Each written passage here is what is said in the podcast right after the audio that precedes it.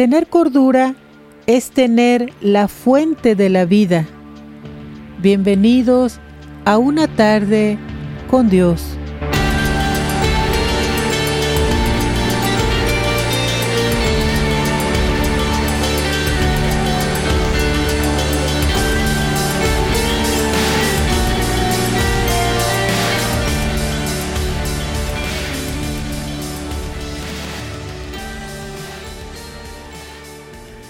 Hablemos de la cordura.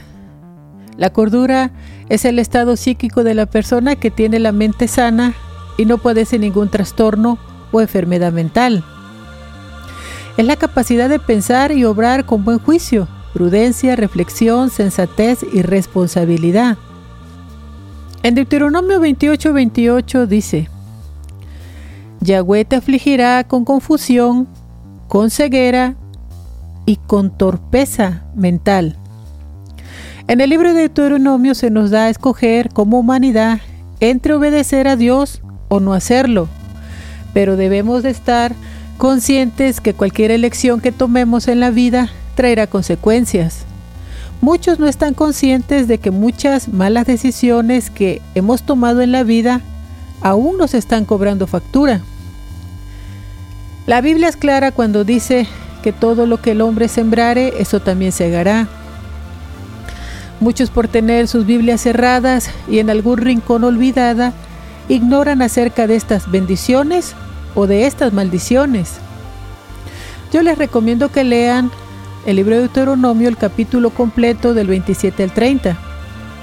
En Deuteronomio 28:15 dice, Pero si no obedeces la voz de Yahweh tu Dios, no guardando ni poniendo por obra ninguno de sus ordenanzas y de sus estatutos que yo te ordeno hoy, te sobrevendrán estas maldiciones y te alcanzarán. La cordura es una característica humana perteneciente a aquellas personas que actúan en forma racional, lógica, con buen juicio, prudentemente, son coherentes en sus acciones y en la toma de decisiones es lo opuesto a la locura, a la enajenación mental o insana, que padecen aquellos cuyas decisiones, opiniones y acciones se muestran desatinadas, impensadas, arrebatadas y peligrosas. Un ejemplo, actúa con cordura y no abandones a tu familia por un arrebato pasional. Matrimonios de 20, 30, incluso 40 años que ha costado prácticamente una vida construir ese matrimonio, lo destruyen en un arrebato de locura. Manejar a extrema velocidad por la ciudad hará que te cuestionen tu cordura. Debes imaginar que puedes provocar un accidente. Me gustaría a veces seguir mis impulsos y ser feliz en lugar de actuar siempre con cordura. Este es el pensamiento de las personas que no conocen a Dios.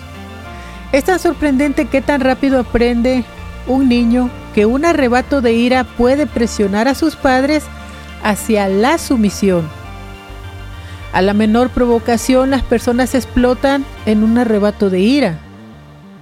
Los arrebatos verbales y conductuales están sobredimensionados y no se piensa en las consecuencias tales como rabietas, discusiones acaloradas, gritos, bofetadas, sacudidas, empujones, peleas físicas, daños materiales, amenazas o agresiones a personas o animales, episodios repentinos y repetitivos de conductas agresivas y violentas, arrebatos verbales agresivos en los que reaccionas con demasiada exageración para la situación la violencia vial, el maltrato intrafamiliar, lanzar o romper objetos y otros berrinches temperamentales.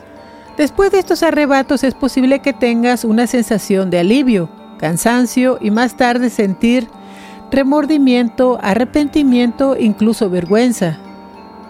Reconocer tu propio comportamiento no será fácil. En el mundo hay muchas personas violentas, pero ellos solo son lo que hicieron de ellos. La mayoría de estas personas crecieron dentro de familias donde el comportamiento explosivo y el abuso verbal y físico eran comunes. Estar expuestos a este tipo de violencias a una edad temprana aumenta las posibilidades de que estos niños exhiban los mismos comportamientos a medida que maduran. Las personas que sufrieron maltrato de niños o que tuvieron episodios traumáticos múltiples. Esto lo complica todo. Son personas que están muy lastimadas y afectadas en la vida y otras personas llegan a creer que siempre están enojados. Es posible que tengas peleas verbales frecuentes o que haya maltrato físico y estas personas pueden provocar problemas en las relaciones como divorcio y un estrés familiar, problemas en el trabajo, en la casa, en la escuela, perder el trabajo, que te suspendan en la escuela, accidentes automovilísticos, problemas financieros o problemas legales.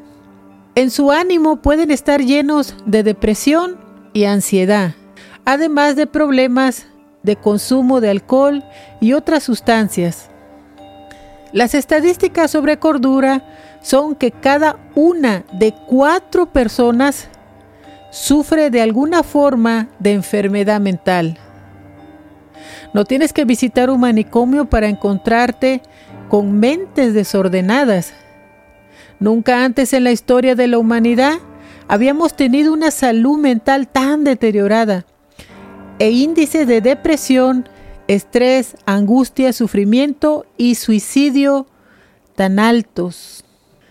Hay una constante manipulación y ataque hacia nuestra mente, desenfocándola de Dios, distrayéndola y poniéndola en total desorden. Es una realidad que todos hemos pecado contra Dios y hemos roto el primer mandamiento en Marcos 12:30 al 31 dice, Ama al Señor tu Dios con todo tu corazón, con toda tu alma, con toda tu mente y con todas tus fuerzas. Si miramos por un momento al interior de nuestro corazón, nos topamos con un corazón totalmente contaminado por el pecado. En Mateo 15 del 18 al 19 dice, pero lo que sale de la boca proviene del corazón, y eso es lo que contamina al hombre. Porque los malos pensamientos, el adulterio, el homicidio, la fornicación, el robo, el falso testimonio y la blasfemia provienen del corazón. Miramos un corazón lleno de odio, rencor, faltas de perdón, resentimientos, recuerdos dolorosos. Y el versículo también dice, y con toda tu mente y si miramos hacia nuestra mente, ella está en un total desorden. Y deberíamos preguntarnos si en algún lugar de nosotros está Dios. Porque lo que más se mira son personas tristes, deprimidas, estresadas, ansiosas, preocupadas, intolerantes, violentas, angustiadas, con miedo, nerviosas, con ataque de pánico, y que bajo este estado pueden cometer cualquier arrebato de locura. No, y estas personas no están en un psiquiátrico, están en tu casa y en la calle y caminan por el mundo. Y si por un momento miramos hacia nuestras fuerzas y las buscamos, pues es que no tenemos. La mayor parte de las personas están débiles y enfermas con una gran cantidad de problemas de salud. Si miramos a nosotros mismos, nuestra condición en la que estamos viviendo es un total desorden emocional, mental, físico y espiritual. ¿Realmente ustedes creen que esto es lo que Dios quiere para sus hijos? Por supuesto que no. En Jeremías 29:11 dice, porque yo sé los pensamientos que tengo acerca de vosotros, dice Yahweh, pensamientos de paz y no de mal. Nosotros pensamos que estamos en control de la situación, cuando en realidad no es cierto, porque olvidamos que este mundo está bajo el control del diablo y que Él ha venido a robar, a matar y a destruir. Estamos construyendo nuestras vidas y las de nuestras familias sobre la arena. No hay bases firmes. Por eso cuando vienen los problemas, estas familias se rompen, se divorcian. Recuerdo que en el 2008, con la caída inmobiliaria, había personas que se suicidaron porque perdieron sus casas. Ahí miramos que sus bases estaban fundamentadas en lo material, Hablemos de Nabucodonosor. En Jeremías 27, del 4 al 6, dice, Ordénales pues que digan a sus señores, así dice Yahweh de los ejércitos, el Dios de Israel, así hablarán a sus señores. Con mi gran poder y mi brazo extendido, yo hice la tierra, los hombres y los animales que se encuentran sobre la faz de la tierra, y a quien me place, lo entrego. Y ahora he entregado todas estas tierras para servir a mi siervo Nabucodonosor, rey de Babilonia, y le servirán. Y hasta las bestias del campo le he entregado para su servicio. Dios había entregado el reino de Judá en manos de Nabucodonosor, rey de Babilonia. Su reino y su poder eran enormes, pero el orgullo se le subió a la cabeza al creer que todo su reino había sido constituido por él mismo. Dios se le revelaba a Nabucodonosor a través de sueños, de los cuales él buscaba con ahínco su interpretación. En Daniel 3.1 dice, el rey Nabucodonosor hizo una estatua de oro cuya altura era de 70 codos y su anchura era de 6 codos, y la levantó en el valle de Dura, en la tierra de Babilonia. Estamos hablando de una estatua hecha de oro de tres pisos de alto. La realidad es que Nabucodonosor tenía una ascendencia de linaje real. Él era un hombre orgulloso por todas las obras que había realizado hasta el momento por sus monumentales construcciones. Esta estatua representaba sus logros y sus grandes victorias. Representaba su poderío, porque él estaba lleno de soberbia y orgullo y quería la adoración que solo le corresponde a Dios. Al elegir esta estatua empezó a cometer injusticias ya que aquellas personas que no se inclinaran hacia ella eran dignos de muerte. Todos los que no la adoraran. Vemos el ejemplo de Mesad Sadrat de Abednego. Por un momento su orgullo le cegó la mente. En Daniel 3:13 dice: Entonces el rey Nabucodonosor, airado y enfurecido, ordenó que trajeran a Sadrach, Mesat y Abednego, y ellos fueron llevados ante el rey. En el versículo 19 dice, entonces el rey Nabucodonosor se llenó de ira, se alteró su semblante contra Sadrach, Mesad y Abednego y ordenó que el horno fuera calentado siete veces más de lo que regularmente se calentaba.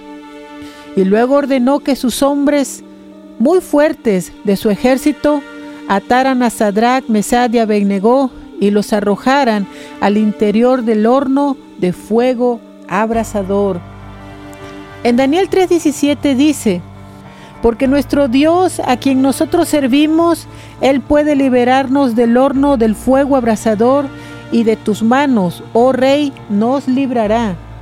Versículo 25 dice, el rey habló y exclamó, miren, yo veo a los varones desatados que se pasean en medio del fuego, sin ningún daño en ellos, pero el aspecto del cuarto es semejante al de un hijo de los dioses. El versículo 28 y 29 dice, Entonces el rey Nabucodonosor exclamó diciendo, Bendito es el Dios de Sadrach, Mesach y Abednego, que envió a su ángel y libró a sus siervos que en él habían confiado, pues ellos rechazaron la orden del rey y entregaron sus cuerpos antes que servir o rendir culto a cualquier otro Dios, excepto a Dios. Por tanto, proclamo un decreto, cualquier pueblo, nación o lengua que profiera blasfemia en contra del Dios de Sadrach, Mesach y Abednego, sea descuartizado y sus casas sean saqueadas, ya que no hay otro Dios que pueda liberar de esta forma. Entonces el rey engrandeció a Sadrach, Mesach y Abednego sobre todo el país de Babilonia. Él sabía que aunque él era un rey, había un poder más grande y había un testimonio vivo acerca de esto a través de estos jóvenes. Dios los había librado de aquel horno que había sido calentado siete veces más. Y habían salido librados y ni siquiera sus ropas habían sido quemadas, porque Dios estaba con ellos. Dios empieza a traerles sueños de advertencia, una vez más, a Nabucodonosor.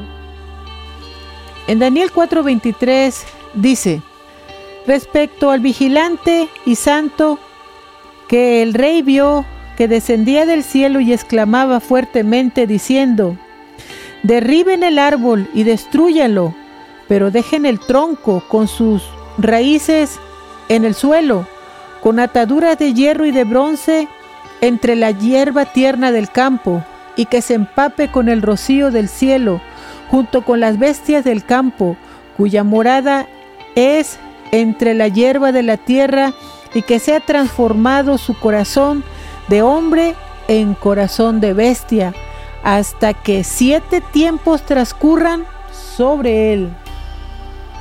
Versículo 24 y 25 dice, Esta es la interpretación, oh rey, la sentencia del Altísimo ha llegado contra mi Señor el rey.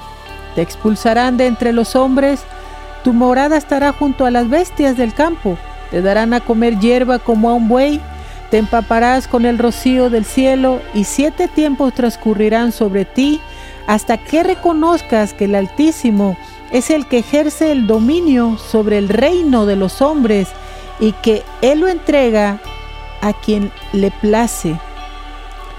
En Daniel 4:27 dice, por tanto, que mi consejo te sea grato, redime tus pecados con actos justos y tu iniquidad con compasión para los débiles, hasta que alejes de ti tus transgresiones.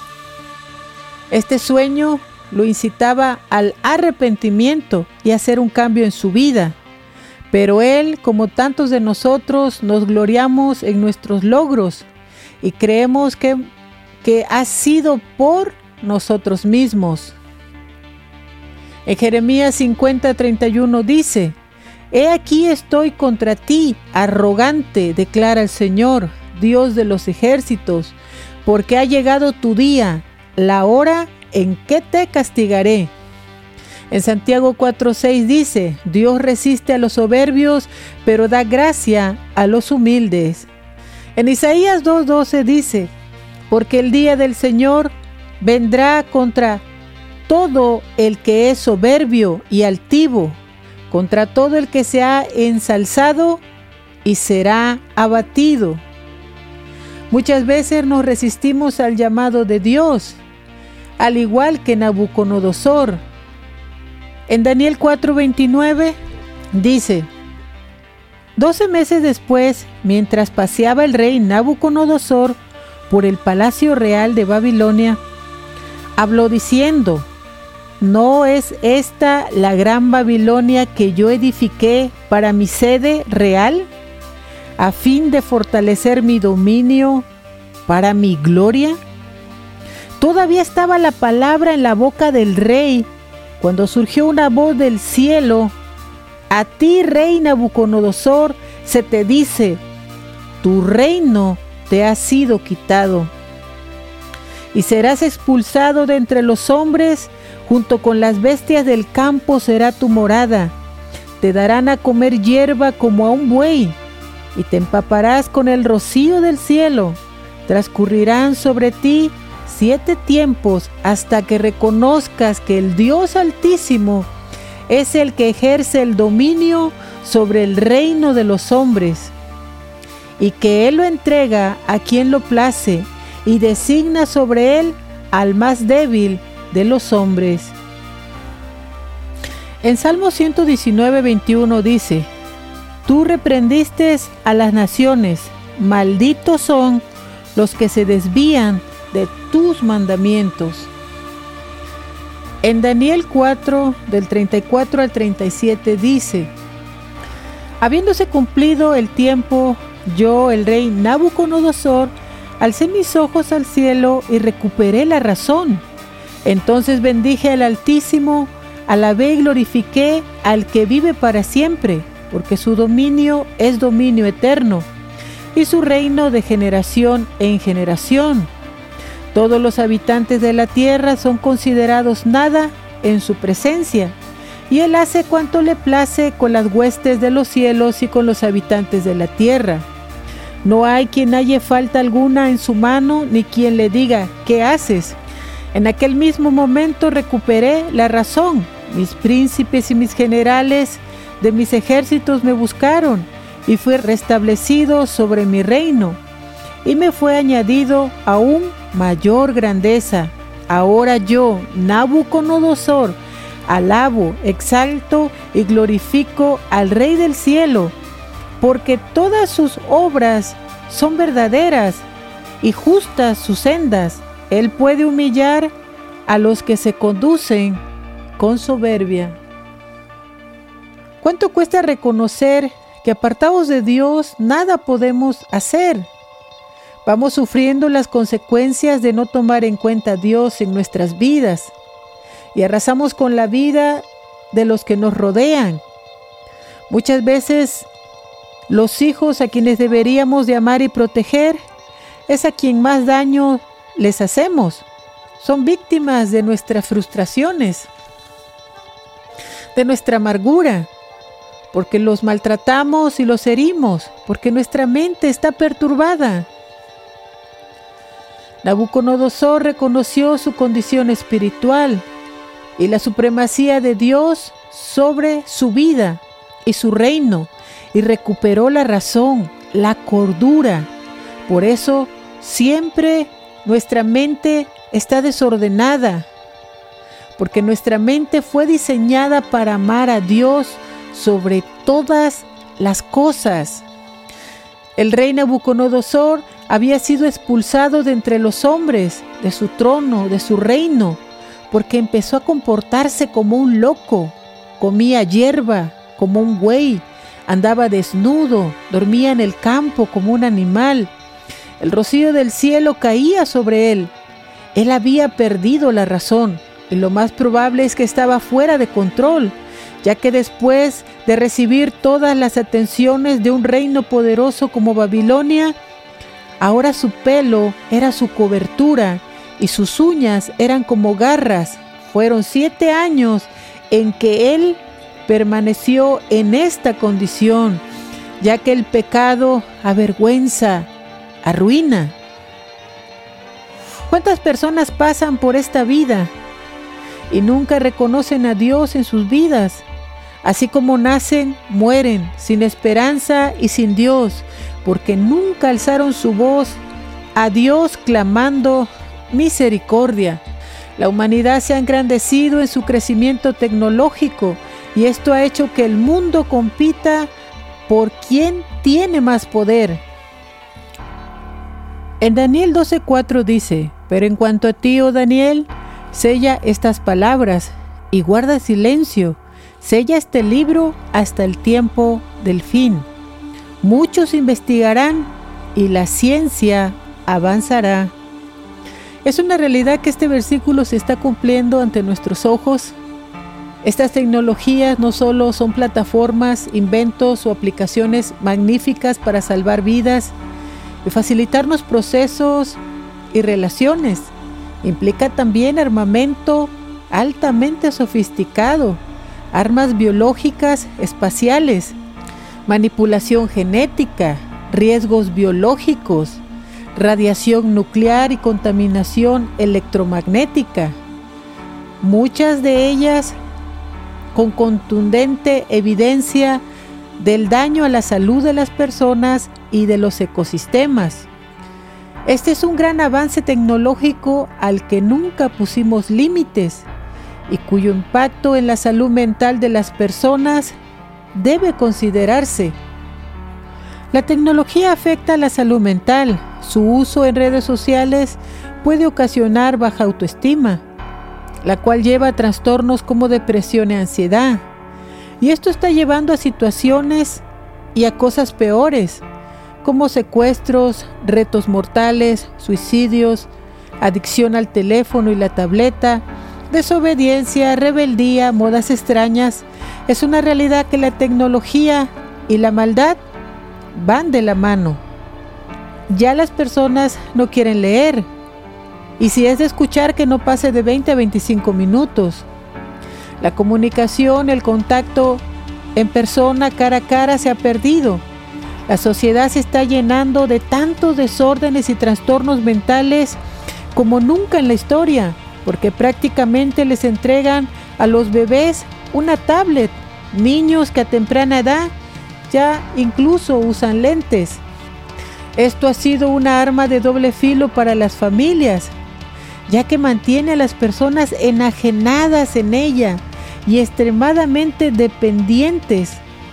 Por supuesto que la tecnología es un arma increíble, pero cuando la usas con cordura y madurez, existen demasiadas personas con problemas emocionales y psíquicos previos que hacen un uso problemático de la tecnología, desarrollando nuevos problemas aún peores personas que de por sí ya están adictas a la pornografía o a las compras o a las apuestas. Y el Internet les abre un mundo de posibilidades. Las personas traen el teléfono en el bolsillo todo el tiempo, ya que son demasiado dependientes de él. Lo usan en todo lugar y en todo momento. No les importa correr el riesgo de perder su trabajo se sienten tristes, irritados e inquietos cuando no pueden interactuar con la pantalla y tienen un deseo o impulso emocional y físico que solo se calmará después de chatear o chequear sus redes sociales. Cada vez invierten más tiempo usando la tecnología y muchas veces la usan como un medio de escape o de solución a sus problemas o de relación con los demás. En medio de una familia será difícil la comunicación, demostrarse afecto, poner normas, atender a los hijos y a la pareja. Surgen conflictos, surgen conflictos o discusiones familiares derivados directamente del abuso de horarios, uso de dinero, uso de espacios compartidos, dejación de obligaciones domésticas, laborales o escolares. Empiezan cambios de humor en todos los miembros de la familia, ansiedad, tristeza, irritación, sentimientos de culpa, vergüenza e insomnio. Todo este poder tecnológico está llevando a la humanidad al borde de la guerra, en donde nadie gana, donde solo hay sufrimiento y pérdida. ¿Cuánto tiempo tú permanecerás en la locura de resistirte a la misericordia de Dios? Una tarde con Dios es una producción por Fede Romero. La voz de hoy fue Maricruz Medina. Música original por Fede Romero. Visita nuestro canal de YouTube, Verdad Superior, o visita nuestro sitio, verdadsuperior.com, para más información sobre el mundo espiritual. El proverbio de hoy. Tener cordura es tener la fuerza de la vida. A los necios los castiga su propia necedad.